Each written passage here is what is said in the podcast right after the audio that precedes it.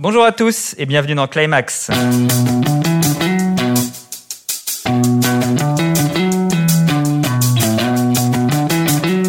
Vous l'avez déjà deviné si vous êtes des fidèles de l'émission, je ne suis pas Sébastien.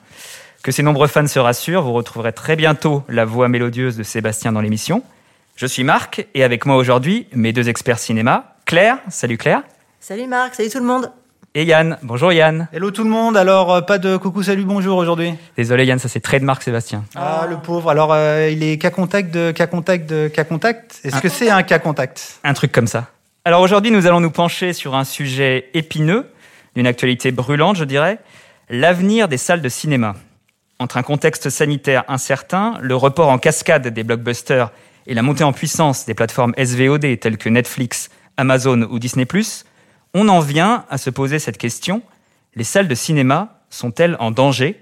Ne risquent-elles pas tout simplement de disparaître?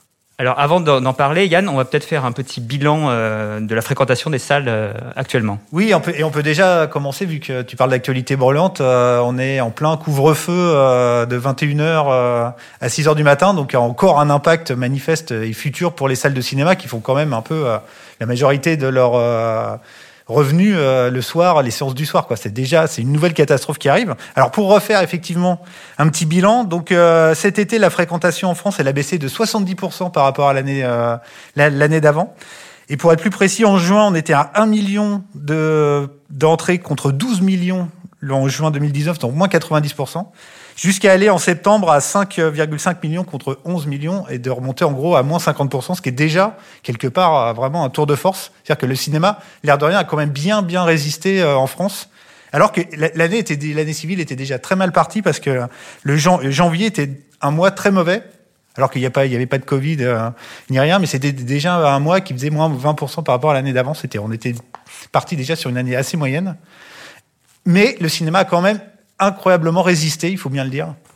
Mais oui, c'est ça. En fait, euh, même si la situation est plutôt morose euh, globalement, on va dire internationalement, en France, on arrive quand même euh, à s'en sortir plus ou moins. Il y a certains films qui arrivent même à, à tirer leur épingle du jeu. Bon, je vais vous donner des chiffres par exemple qui sont assez parlants. Les, les, gros, les grosses comédies françaises euh, comme Ducobu, Ducobu 3 qui est sorti 5 février euh, et après qui a fait l'objet d'une nouvelle sortie a fait déjà euh, plus d'un million de cinq euh, d'entrées. Euh, T'as les blagues de Toto, le prince, le prince oublié, De Gaulle, ils ont, sont tous autour de d'un million d'entrées. Et un film comme Antoinette dans les Cévennes, qui est sorti il y a moins d'un mois, a déjà fait euh, 600, plus, de 600, plus de 625 000 entrées. T'as le film aussi euh, de Carven de Lépine, Les Faciles Historiques, qui a fait plus de 510 000 entrées. La Daronne, qui fait 403 000 entrées et plus. Donc tous, tous ces films-là s'en sortent vraiment pas mal. Et aussi, il faut noter que même certains films d'auteurs profitent aussi de la situation, comme je pense par exemple au film d'Emmanuel Mouret, Les choses qu'on dit, les choses qu'on fait, quand même assez, euh, assez pointu qui a fait près de 250 000 entrées en un mois seulement. Et le distributeur Pyramide a même presque a doublé euh, le nombre de copies dès la deuxième semaine. En fait, les films restent plus longtemps à l'affiche et le, bouche à oreille tend à, à fonctionner. C'est ça, en fait, il y a des salles euh, qui euh, auraient programmé normalement des blockbusters américains, qui du coup programment des films français euh, d'auteurs ou des films, des comédies. Et on se retrouve effectivement avec des films, comme tu disais, le film de Daniel Mouret qui se retrouve sur 500 copies en France, qui aurait été complètement impensable il y a quelques mois Ouais, encore. le truc le plus spectaculaire, enfin moi, pour, c'est une salle où j'ai beaucoup, le, les Halles, le- l'UGC des Halles, qui est une des plus grosses salles d'Europe, euh, voire une des plus grosses salles du monde, un des plus gros multiplex. Maintenant, il y, a, il y a quasiment plus de films américains, il y a que des films d'auteurs euh, français, étrangers. C'est vraiment quand tu es un peu fan de ce genre de cinéma, c'est quelque part, c'est un peu la fête, quoi. C'est assez incroyable. Et pour euh, un peu préciser, tu as aussi Akira, la reprise de- du super euh, animé de Katsushiro Otomo, qui a dépassé les 50 000 entrées. Et le film de euh, Gaspard Noé aussi, Lux Eterna, qui a très très bien commencé en tout cas, qui a vu une, une- la meilleure moyenne, euh, alors que c'est un film de 50 minutes, super expé, super bizarre. Donc euh, voilà, oui, effectivement, le cinéma d'auteur et surtout le cinéma français a vraiment super bien résisté. Vu le contexte, absolument. Yann, il y a quand même un homme qui devait sauver le cinéma. C'est le réalisateur Christopher Nolan euh, et son Tenet qui est sorti l'été dernier, qui a été le seul blockbuster d'envergure à sortir l'été dernier. Je n'ai qu'un mot à vous donner.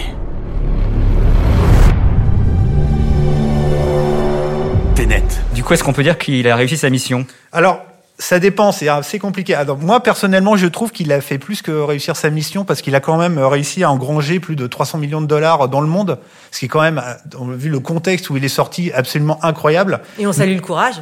Et oui, de la Warner qui a sorti le, le film. Mais en même temps, tout le monde espérait que ça cartonne beaucoup, beaucoup plus. Et en fait, aux États-Unis, bah, comme les, les États-Unis sont totalement sinistrés, en fait, aux États-Unis, les deux plus gros marchés sont fermés. C'est euh, Los Angeles et New York, il n'y a pas un cinéma d'ouvert.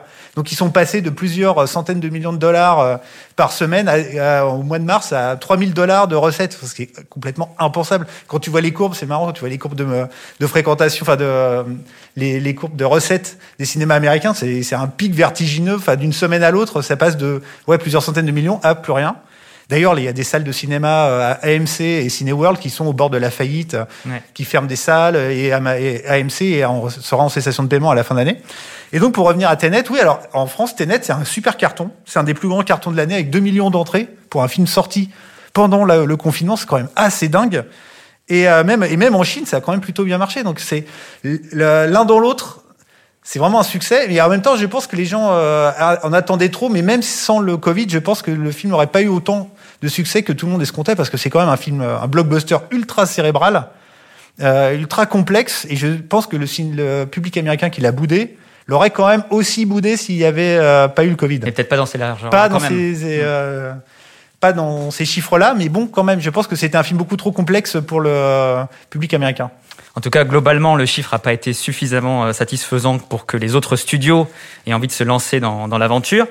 Et, euh, et ben conséquence, les studios américains ont reporté leurs blockbusters les uns après les autres. Ouais, ben, la bonne carrière de Tenet à l'étranger n'a pas suffi à convaincre en effet tous ces grands, tous les grands majeurs qui ont annoncé qu'ils décalaient pour la énième fois leur, leur plus gros blockbuster. Par exemple, t'as Sony qui a reporté SOS Fantôme l'héritage de Jason Reitman, qui va sortir en avril 2021. T'as Morbius, le prochain film de super-héros avec Jared Leto, aussi qui est reporté l'année prochaine.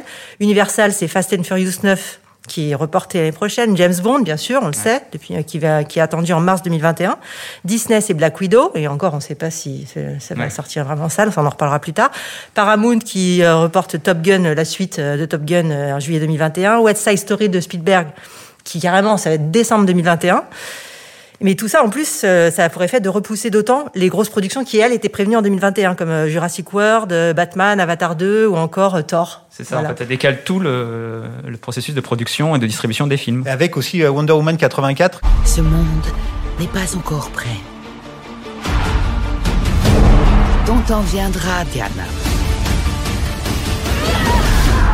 Ce jour-là, tout sera différent. Qui elle, elle se fait est encore officiellement oui. prévu à la fin de l'année. Ouais. Alors a priori, ça va sûrement être décalé encore. Et là, pour le coup, là, les rumeurs commencent à enfler sur le fait qu'elle passerait aussi sur une plateforme de streaming, peut-être HBO Max ou euh, même si la réalisatrice est totalement opposée à ça. Oui, Patty Jenkins ouais, qui a dit euh, clairement que son film, elle l'avait conçu pour les salles, qu'elle ne pensait que aux salles, un peu comme Christopher Nolan finalement.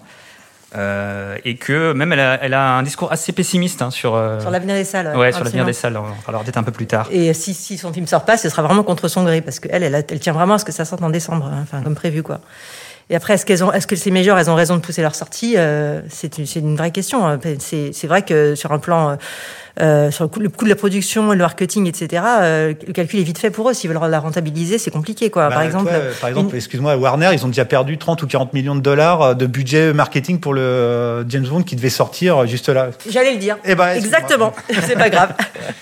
Mais c'est ça, en fait, c'est à dire que quand on parle de budget de film, il faut bien avoir euh, à l'esprit qu'on ne parle pas juste du budget de production du film, mais on parle aussi maintenant des frais de marketing. C'est ça. Ce qui rajoute pour certains films des millions et des millions de dollars en plus. En général, à Lelouch, on double le budget du film. Voilà. Euh, c'est deux fois plus en fait. C'est ça. Donc il faut bien se rendre compte que quand on parle d'un film à 150 millions, ça peut être un film en fait à 300 millions. Après, il faut euh... expliquer aussi que le, le marché pour le marché, tant que le marché US américain est à l'arrêt, les grands studios repoussent parce que les sorties non synchronisées maintenant c'est impensable en fait impensable. En, entre les continents. Et il faut enfin il faut vraiment que les sorties soient universelles au même moment parce que à cause du piratage ils peuvent pas se tirer une balle dans le pied quoi. S'ils sortent sur un continent s'ils décident de sortir en Europe ou, euh, ou en Chine euh, après ils sont, ils sont foutus quoi. Et c'est là où les filiales françaises des majors américaines sont vraiment coincées. C'est-à-dire qu'il y a des décisions qui sont prises aux États-Unis pour l'international et les filiales françaises n'ont pas leur mot à dire évidemment et se retrouvent effectivement un petit peu entre deux parce que le marché français est vraiment très particulier et ne peut, eux ne peuvent pas pousser pour que les films, euh, les blockbusters américains sortent juste en France. C'est pas possible. Donc du coup, ils se retrouvent effectivement complètement dépourvus. Ils sont obligés de suivre euh, ce que dit la Warner ou Disney. Ouais, ils apprennent ça limite, Voilà. euh, sur Ouais. Twitter comme tout le monde quoi. C'est Et en, ça. même, et en même temps, mais euh, avec le, le succès relatif de Tenet et aussi de Mulan qui est sorti au cinéma que en Chine, les succès, enfin les films n'ont pas vraiment bien marché là-bas. Donc tu as aussi le marché chinois qui est en train de redécoller, qui bientôt va dépasser le marché américain en recettes.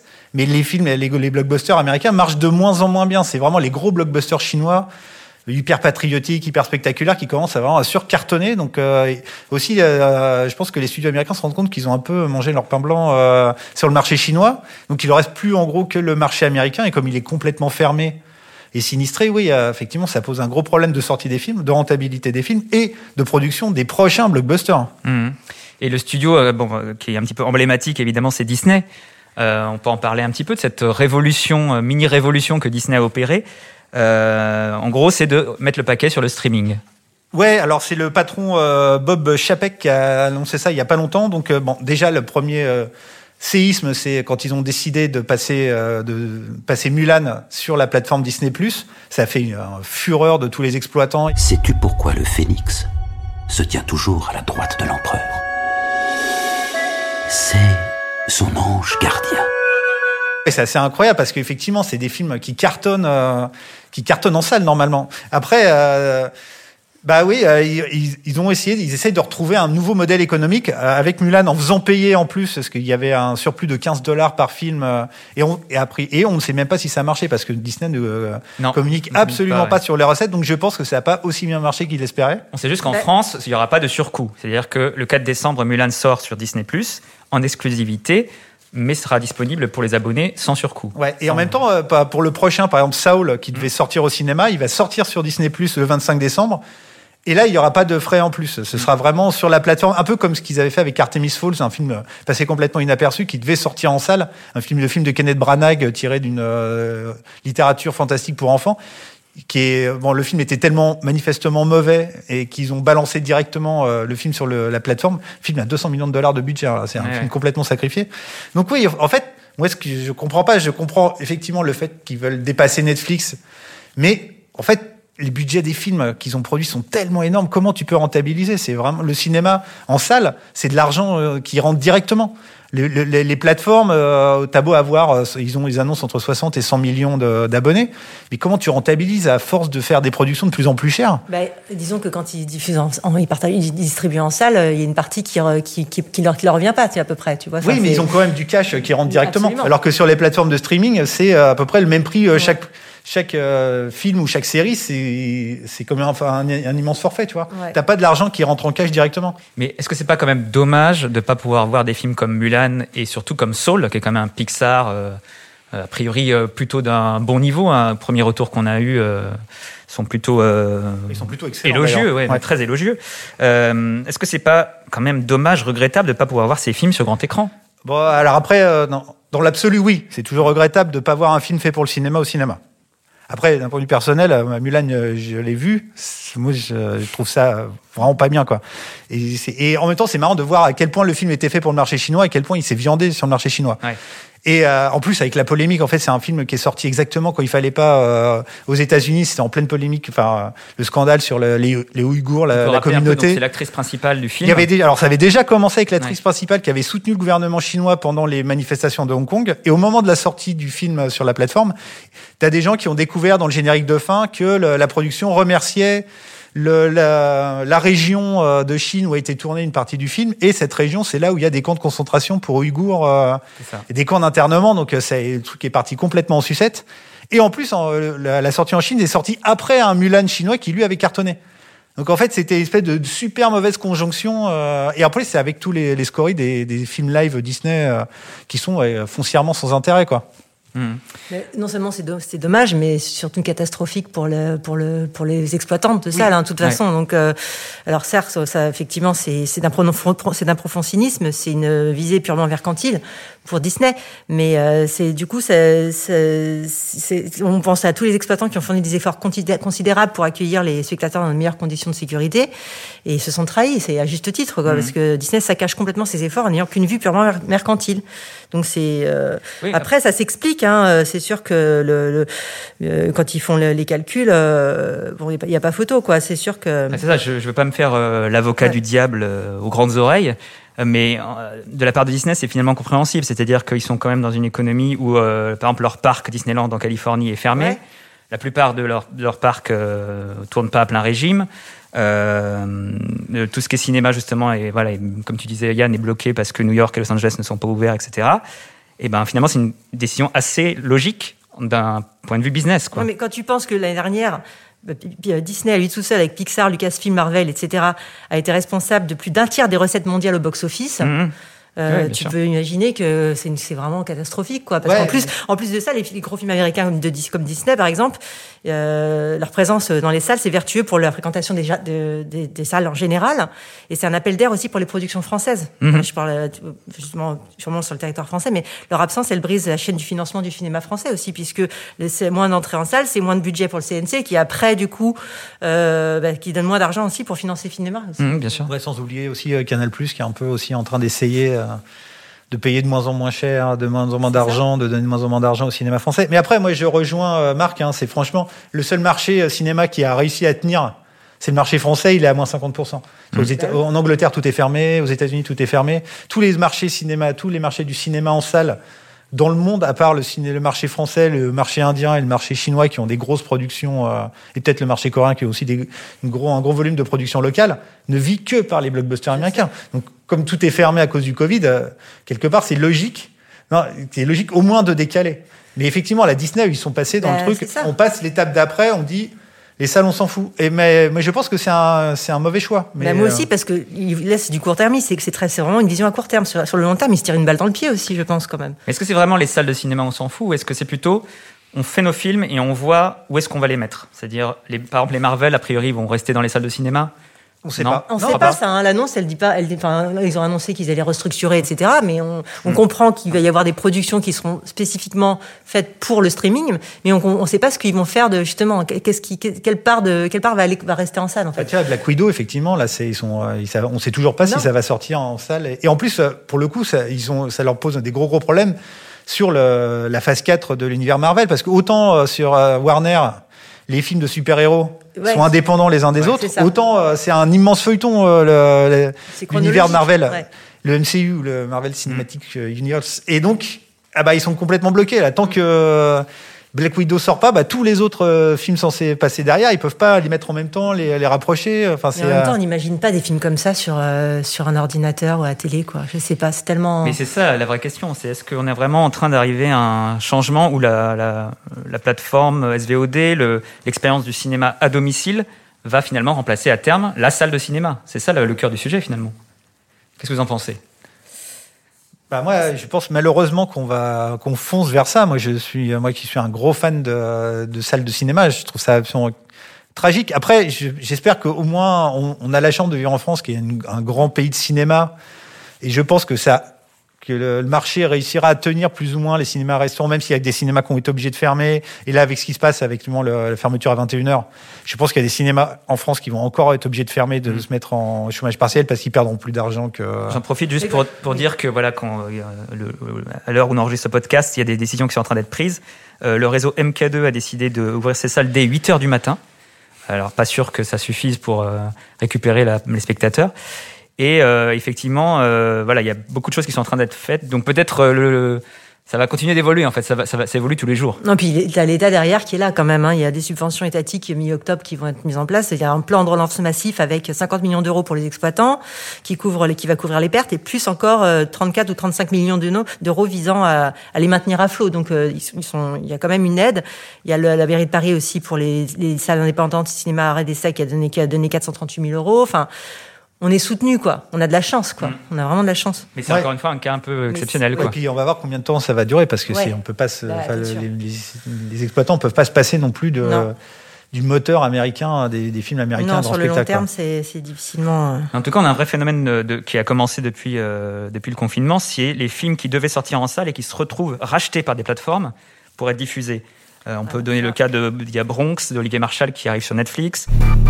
Une ville que nous adorons, mais dont nous connaissons malheureusement tous les dangers. Il y a eu euh, Brutus versus César de Keiron qui est sur Amazon. On a parlé de Soul et de, et de Mulan.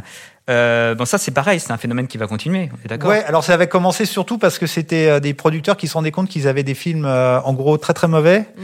et qui préféraient les vendre quasiment à prix coûtant aux plateformes qui étaient bien contents de les acheter quoi.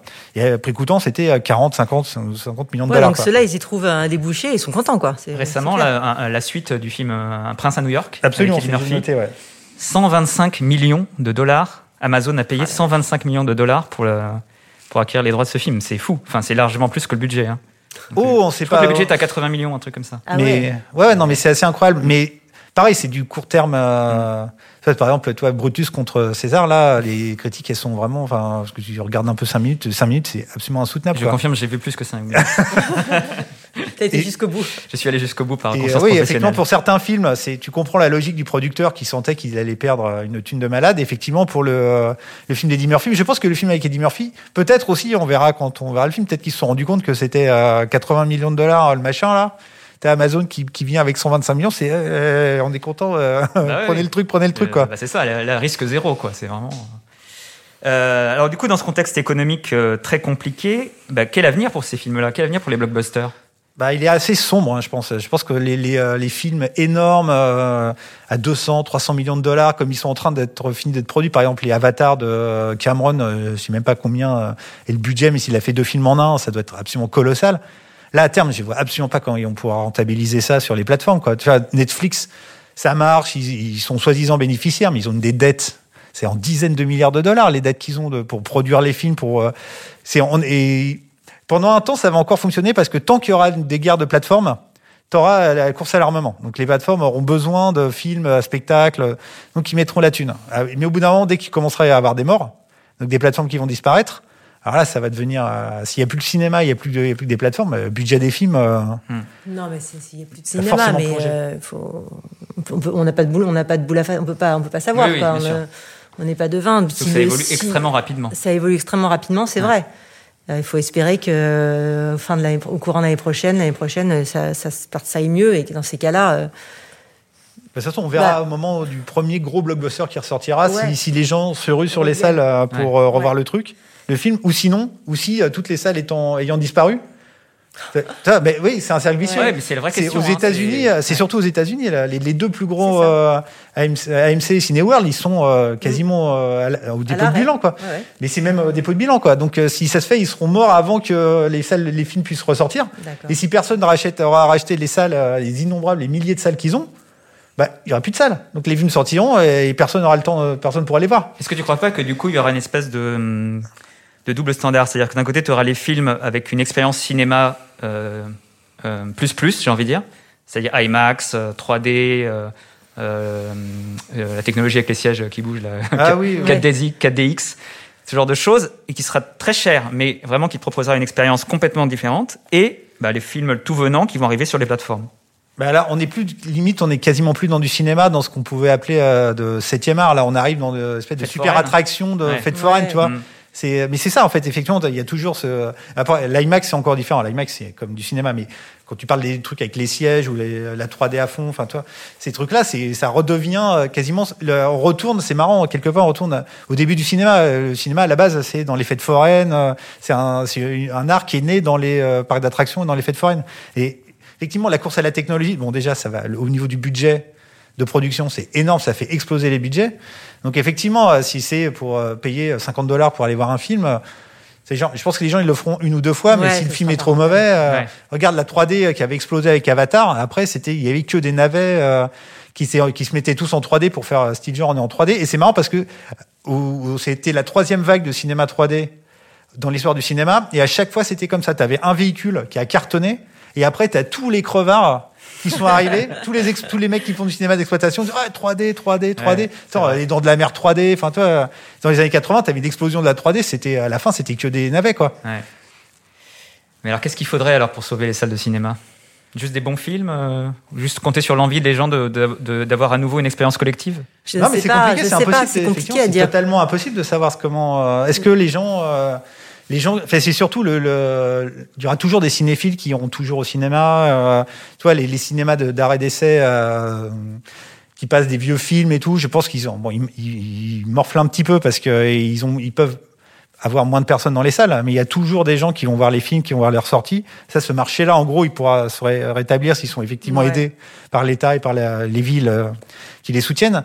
Mais effectivement, c'est les, euh, c'est les, les gens qui vont voir des gros films, euh, genre les films avec Danny Boone, ces genres de trucs, et qui vont, ex- qui vont une fois par mois, deux, trois fois par an au cinéma. C'est ce public-là que euh, qu'on est que le cinéma est en train de perdre. Et est-ce qu'il va le retrouver? Moi, je pense que oui, parce qu'à un moment, c'est quand même quelque part, c'est une expérience. Le cinéma a résisté à la télé dans les années 50 aux États-Unis, alors que tout le monde disait qu'il allait mourir. C'est parce qu'il y, a- il y a il y a un côté spectaculaire. Alors effectivement, tu as le côté collectif, mais aussi d'un moment, avec tout ce qui se passe, et le fait d'être tout le temps chez soi, ça fait aussi du bien de voir Voilà. des gens. Ouais, pour le coup, ça. ça. fait du bien, même de voir une salle pleine. Ça fait un- c'est un peu anxiogène. Ouais. C'est un peu anxiogène pour l'instant, mais à un moment, tu seras aussi content. Ouais. Et puis, de toute façon, tu iras aller voir. euh, Sur les Marvel, ils continueront à un moment. Ils sont obligés de les sortir au cinéma, quoi. Ouais. Bon, un peu d'optimisme, ça fait du bien. Bah oui. Et justement, on va finir sur une note un petit peu optimiste. Euh, bah, quel blockbuster vous attendez-vous pour 2021 Bah, pour ma part, c'est la nouvelle adaptation de Dune par Denis Villeneuve, la fresque littéraire de SF de Frank Herbert, parce que je suis, fan des bouquins déjà, et puis parce que j'aime beaucoup les films de, de Denis Villeneuve. Donc j'ai très, envie- très envie de voir comment il en il s'en est sorti, et puis euh, surtout que c'est une, une adaptation, c'est une prise de risque encore, comme pour euh, Blade Runner. Euh, c'est une adaptation qui est très difficile. Euh, T'as David Lynch et puis Jodorowsky qui en savent quelque chose. Donc, euh, enfin moi, ça, bon, la, bande annonce, voilà, il s'est cassé dans Jodorowsky, le, David Lynch pour d'autres raisons parce qu'il n'a pas eu, le- il a pas eu le final cut et tout. Mais je, je suis très très curieuse de voir, de voir ça. J'ai très très hâte, même si je dois encore attendre plus d'un an.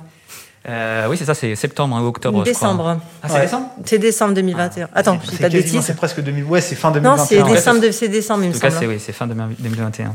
Et toi, Yann? Bah alors euh, moi j'aurais j'aurais bien aimé dire Dune mais j'ai vu la bande annonce de euh, du film et euh, franchement la bande annonce elle me fait incroyablement penser au film de David Lynch. J'ai l'impression qu'il y a quasiment les mêmes scènes. Ah, c'est marrant, pas du tout, moi. et, euh, et donc je me dis s'il a fait les mêmes Je vois pas euh, la même ambiance du tout, moi. ouais, moi il y a exactement les mêmes plans, tu vois exactement les mêmes scènes et en fait j'ai peur après je sais pas peut-être qu'il aura réussi. En tout cas visuellement effectivement ça n'a rien à voir, on n'est pas dans du rococo euh, SF euh, euh, taré des, euh, à la production italienne des débuts des années 80, mais j'ai peur qu'il se plante dans l'adaptation, c'est inadaptable Bah, Visuellement. J'ai envie de me rendre compte, j'ai envie de voir. parce ce que c'est tellement en fait c'est tellement cérébral et c'est tellement mystique Mm. que ça devient très vite un truc euh, ça peut devenir une espèce d'évangile avec un super Jésus euh, c'est vrai qu'il voyage sans bouger et tout enfin toi ça peut Mhm. devenir donc euh, moi ça me fait un petit peu peur Bah, ouais, ça, me, ça te rend curieux en même temps. non et euh, oui Ouais. mais, Mais tu, ouais. mais je pré- mais à la limite moi je préfère voir le Bond euh, parce que j'aime beaucoup le James Bond de Daniel Craig même si j'aime pas trop les deux derniers films mais moi je trouve que c'est une franchise assez euh, assez incroyable qui arrive à se renouveler tout le temps.